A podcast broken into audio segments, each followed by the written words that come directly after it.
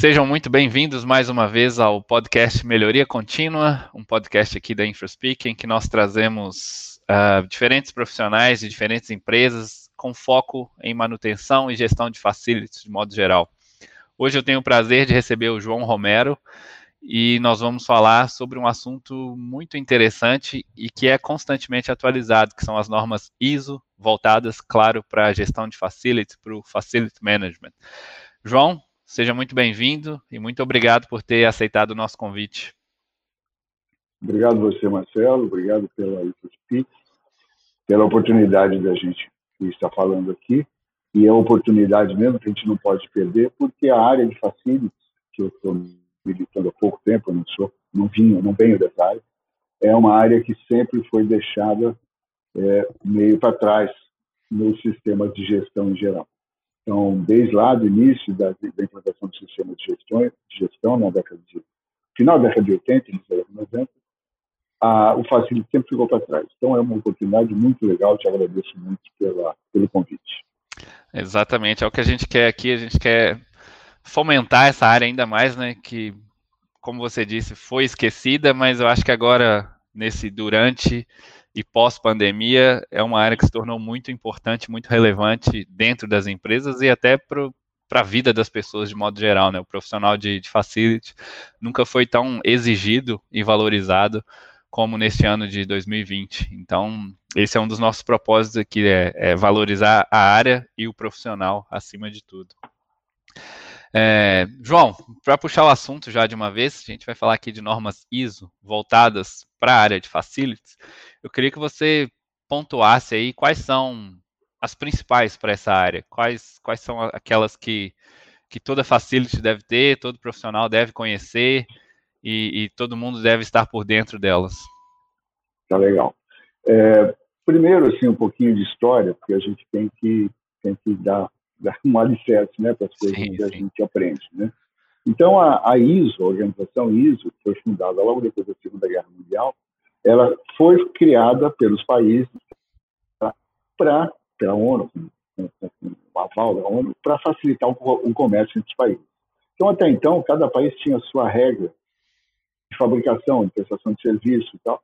E aí, quando, por exemplo, uma indústria de um país, país A, a indústria do Brasil, por exemplo, que precisasse fabricar aço, por exemplo, para Portugal, ele recebia de Portugal uma especificação. Aí, quando ele precisava fabricar o aço para a Inglaterra, para o mesmo fim, tinha outra especificação. Então, eles juntaram todos os países com todas as normas e todo mundo começou a, é, a, a, a aderir a uma norma que foi, foi, feita como consenso entre os países todos que tinham as normas. Então, isso trouxe duas vantagens espetaculares para o mercado global.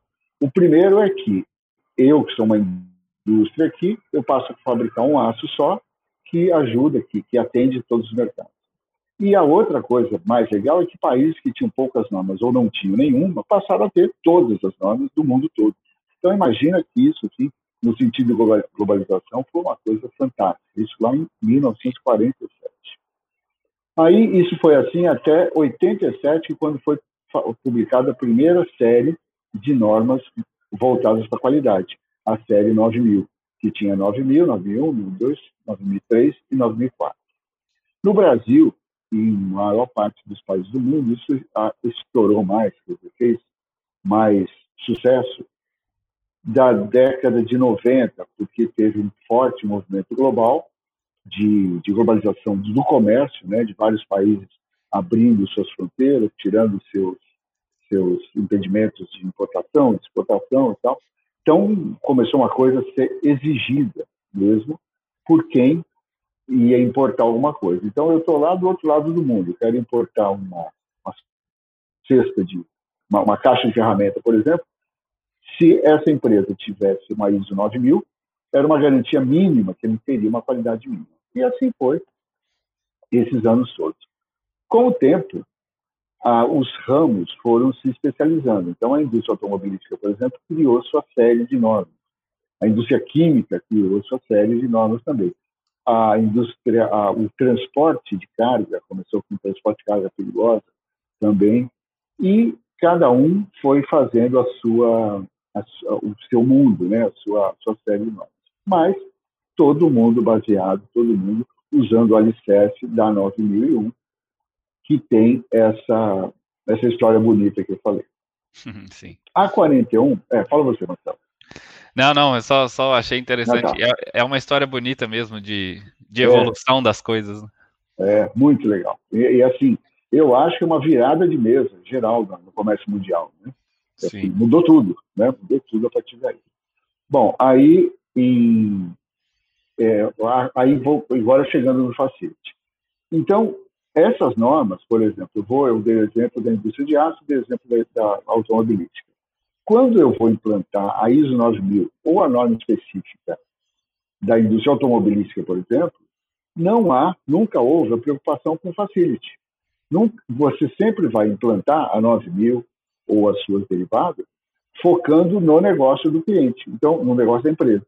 Então, por exemplo, se é a indústria de automobilística, é foco na fabricação de automóvel. Não é focar na limpeza ou na manutenção ou na segurança ou no serviço de portaria ou no refeitório. É focado lá no, na, na, na, na, indústria de carro. No aço, a mesma coisa, é focado no forno, nos laboratórios, etc. Mas não é focado na segurança da portaria, por exemplo. Tá?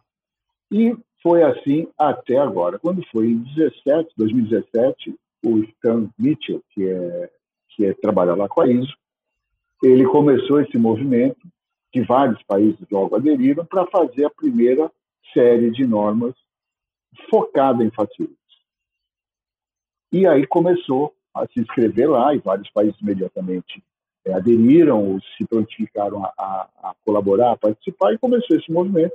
Então a primeira norma saiu em 2017, 17, que foi a 40.011, eu acho, não tenho exatamente certeza, mas posso verificar. E a certificável foi a 40.001, que saiu em 2018. Uhum. A, a, as normas certificáveis são que acabam em 001. Então, quando você vê uma norma com número, com número que acaba em um logarista, ela não é certificável. Certificável quer dizer que tem todo um protocolo, tem toda uma, uma, uma, uma prática, né, para que ela seja possa ser auditável e é, provada, né? E aquelas aquelas atitudes, aquelas ações provadas mediante uma auditoria presencial e hoje em dia tem bastante auditoria remota também, mista, né? Híbrida, remota e presencial. Então, assim, o que é legal da 41.001 foi que a primeira vez, desde lá de 87, se olhou para a Facility. E Sim. no escopo da norma de 41.001 está isso, apoiar os, a atividade principal da, da indústria, né, da, da, do cliente, da organização, como é o popular, e estar alinhada à estratégia desse, desse, dessa organização.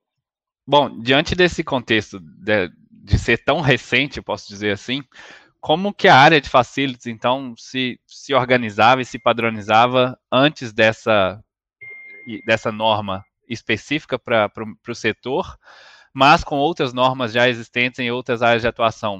Uh, a gente pode dizer que a área de, de facilities, gestão de facilities de modo geral, uh, bebia um pouco dessas outras séries, da série 9000, 14000, algumas uh, outras já existentes, como que era a organização das rotinas profissionais da área de facilities antes dessa norma exclusiva para o setor?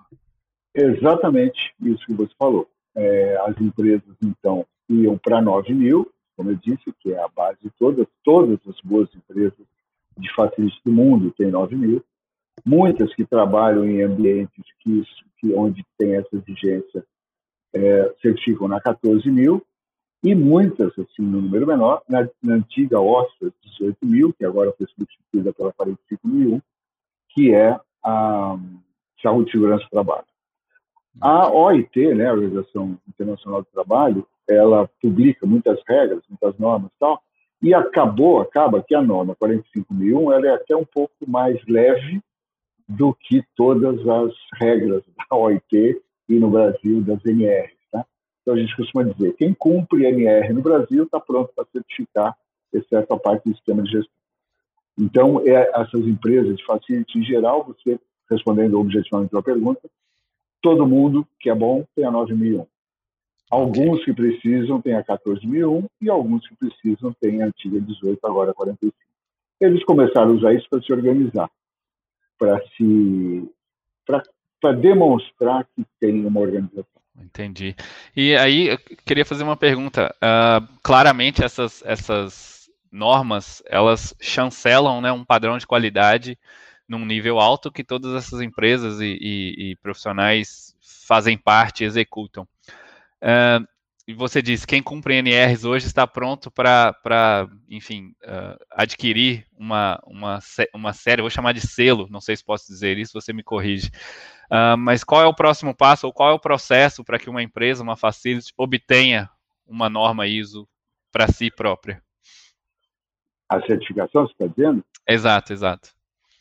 Bom, é, tem que implantar os processos. Assim, você falou que eh, estar certificado é, demonstra qualidade. Não. Estar certificado demonstra que aquela empresa tem um sistema de gestão da qualidade, quer dizer, ela faz a gestão da sua qualidade. Não é garantia que ela seja boa, nem, mas com certeza é garantia que ela não é ruim, entendeu? Então não é que ela okay, tem alta okay. qualidade porque tem 9 mil, ela tem é um sistema gerido. Como é que uma empresa atinge isso? Primeiro, implantando, fazendo o mapeamento dos seus processos. A gente costuma dizer que são cinco motivos principais cinco, cinco linhas de trabalho principais para ter uma certificação. Então, a primeira delas é você criar objetivos bem claros através de um mini plano estratégico, uma discussão entre, entre vocês. Então, um é você ter objetivos. Então, a primeira coisa é você falar, em 2022 quero abrir uma filial, ou em 2023 é, entrarei no ramo tal. Então, você tem que ter objetivos. O segundo é você fazer o mapeamento e a modelagem dos seus processos. Que muita gente, em geral, né, a gente começa, as empresas começam a trabalhar, funcionar, funcionar, funcionar, vão fazendo as coisas, e às vezes, às vezes não, sempre, os processos podem ser melhorados. Quando a gente fala mapear processos, quer dizer que para cada processo você faz um mapeamento, você é, é, implanta registros, que são as provas de que aquilo está sendo realizado conforme você planejou, e você coloca pelo menos dois indicadores. Então, o indicador quer dizer que você tem, você está medindo e que você tem uma meta para ele. Quem não mede, né, é ditado, quem não mede não está tomando conta. Então, a segunda coisa é essa. A terceira coisa é você implantar um, uma rotina que a gente que na norma chama de tratamento de não conformidade, que é o seguinte: se você mapeou o processo, então você tem uma regra de como tem que funcionar. Está medido e tem registro. O que funcionar fora, o que acontecer fora daquilo é porque é não conforme aquilo que você planejou.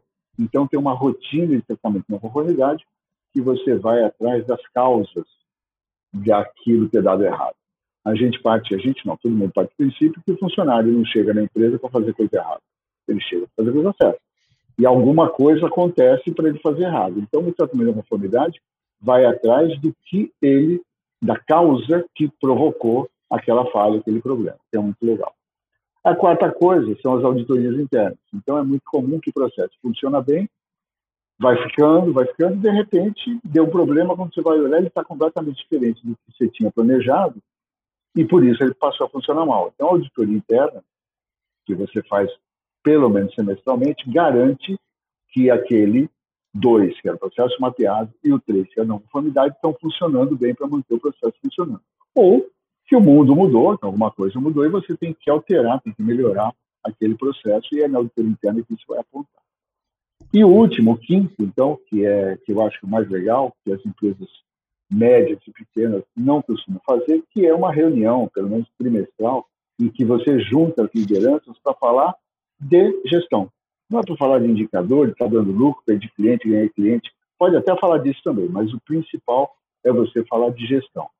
Como foi a auditoria interna, como foram as auditorias externas, no caso de você estar certificado, como está o tratamento de não conformidade, como está a reclamação de cliente, como estão andando aqueles objetivos que você planejou para daqui dois, um, dois, três anos.